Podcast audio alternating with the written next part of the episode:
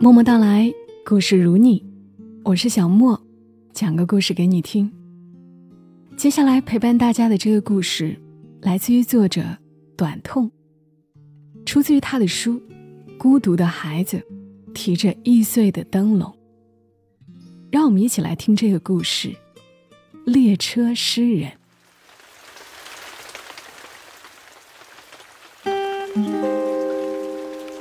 很多年以后。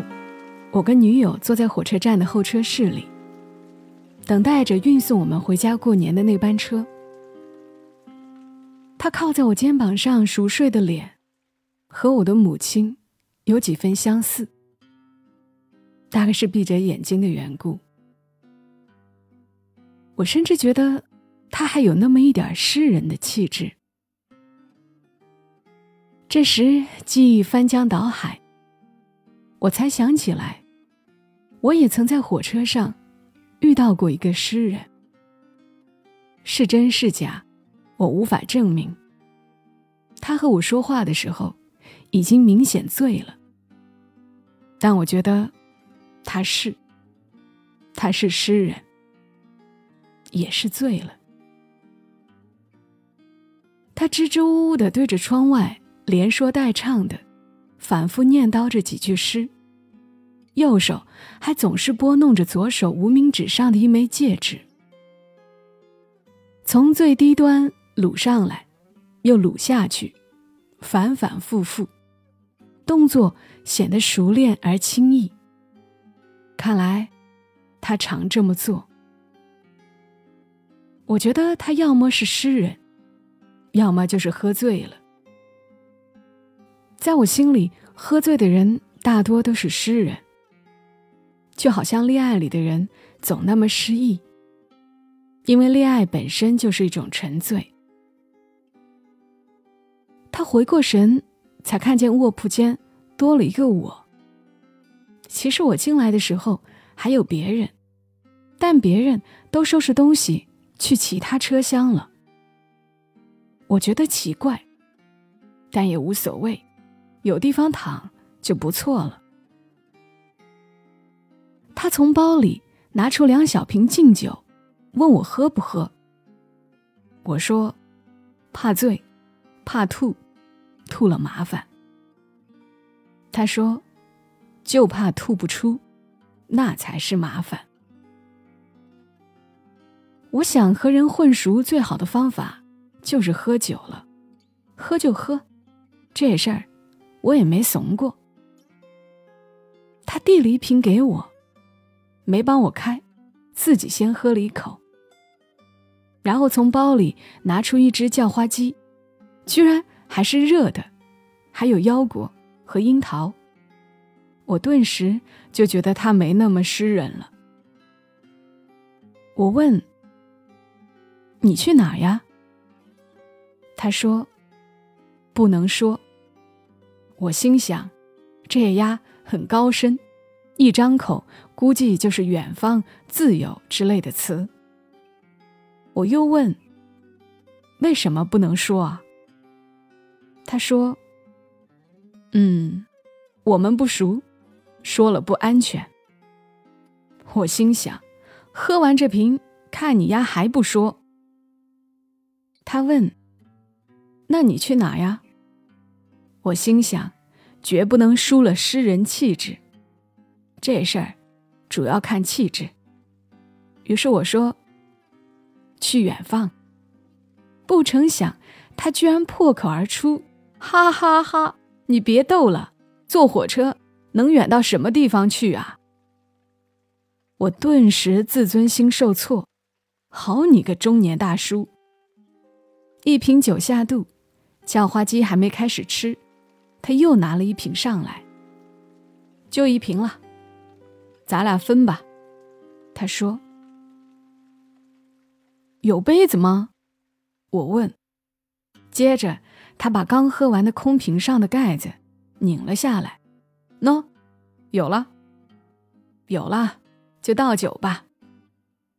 火车上喝酒有一个隐患，就是喝大了想抽烟不方便。这时候，他果真从包里掏出半包被压得扁扁的烟。朝我傻笑。我对他比了一个打叉的手势，示意不能抽。他笑了笑，突然就扔出了窗外。我露出惊讶的表情。我是怕自己憋不住，索性扔了。他说：“要是姑娘在身边，你也憋不住，你是不是就也扔了？”我问：“那就不对了，姑娘憋不住，那我就认了。”他说着，喝了一口。我撕了一块鸡肉塞进嘴里，说：“也是，熟了的就扔不得，飞不掉了。”他也撕了一口鸡肉，说：“那可说不准，煮熟的鸭子飞不了，姑娘就难说了。”后来他喝醉了，跟我讲了一个故事。曾经有一位知青下乡。爱上了一个农场里的姑娘，叫陆谦。姑娘对他心生爱意，但最终还是骗了他。陆谦答应他，等着他功成名就回来娶她。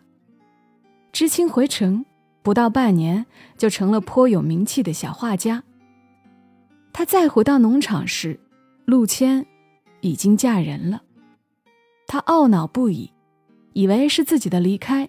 让心爱的姑娘受了不安的折磨，让别人有机可乘，于是日夜举杯，不肯醒来。直到农场另一个暗恋他的姑娘告诉他真相，他才明白，原来陆谦早有婚约在身，只是没告诉他。他走的第五天，陆谦就结婚了。知道真相后。知青带着愤怒和悲伤离开。后来，因为画山间的野狗，而闻名于世。在说故事的过程里，他一刻不停地把无名指上的那枚戒指撸上撸下，像是一个孩子正在进行一场游戏，但更像是一个成人或紧张或悲伤时的惯性举动。这戒指。是我爸留给我的。他大概是看出来我盯着他那枚戒指。他接着问道：“你觉得这故事里，谁是最难过的人？”我说：“当然是那画家。”他说：“那是因为你还没有听完故事的全部。”他又接着讲：“原来暗恋他的姑娘。”只说了故事的一半。其实，在知青走后，陆谦就发现自己有了身孕，当然是知青的，但知青也不知道何时才能回来。为了家人的颜面，只好嫁给了别人。而暗恋知青的姑娘，为了想和知青在一起，就只说了故事的一半儿。他又问我：“你觉得谁才是故事里最难过的人？”我说：“这样看来，应该是陆谦。”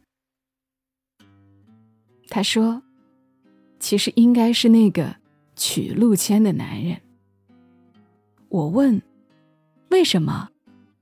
他什么都不知道啊？”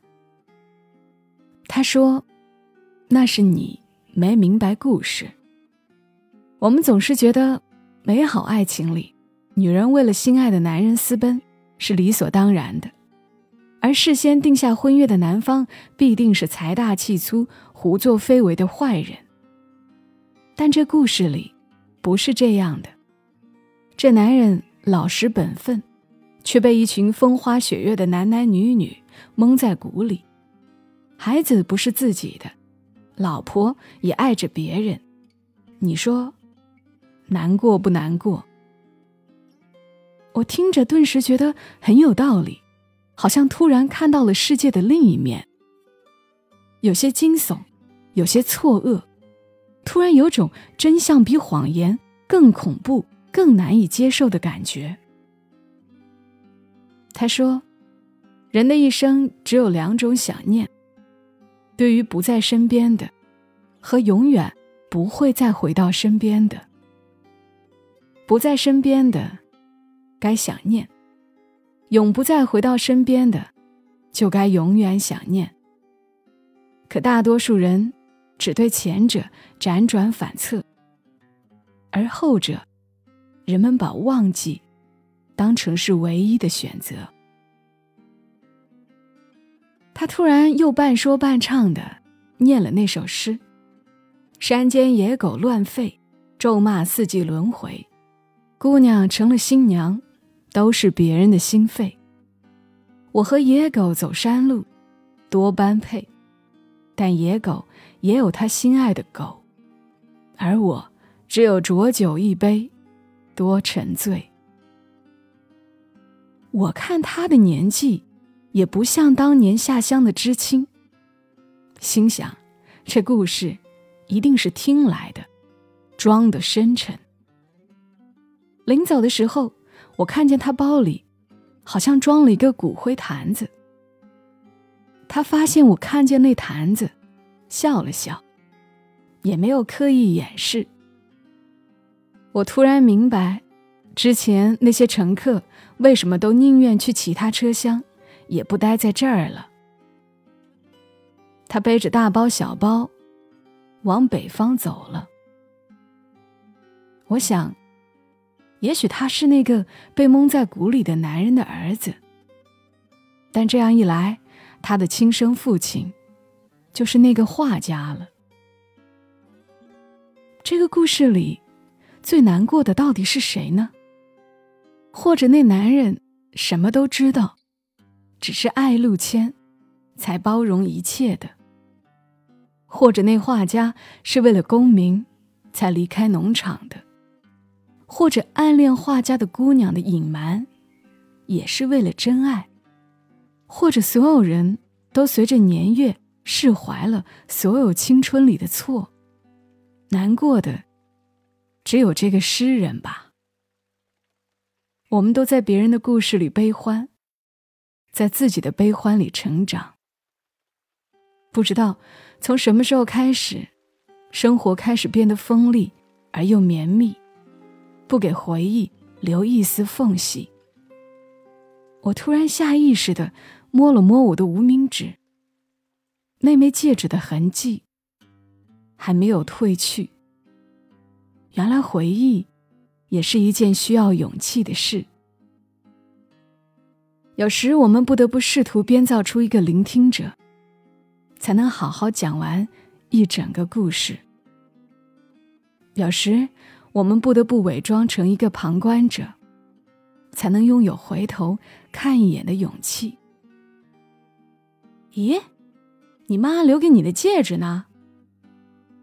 在我肩膀上醒来的女友问：“其实，那是我爸的遗物。”呸呸呸！你爸还没死呢。对，他没死。这世上只有两种想念，无论是哪一种，我都会选择记住它，活下去。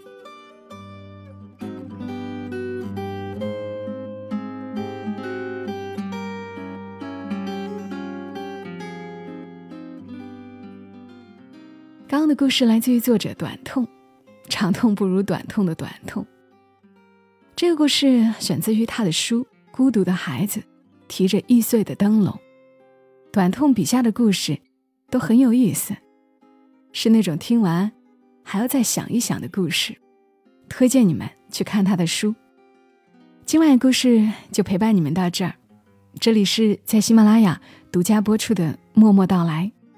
关于故事的文字版，大家可以关注我的公众号“默默到来”，也是沉默的默，娓娓道来的到来。搜索 ID“ 默默到来幺二七幺二七”可以找到。也欢迎你在节目的下方评论、点赞、分享出去。祝你夜好眠，小莫在深圳和你说晚安。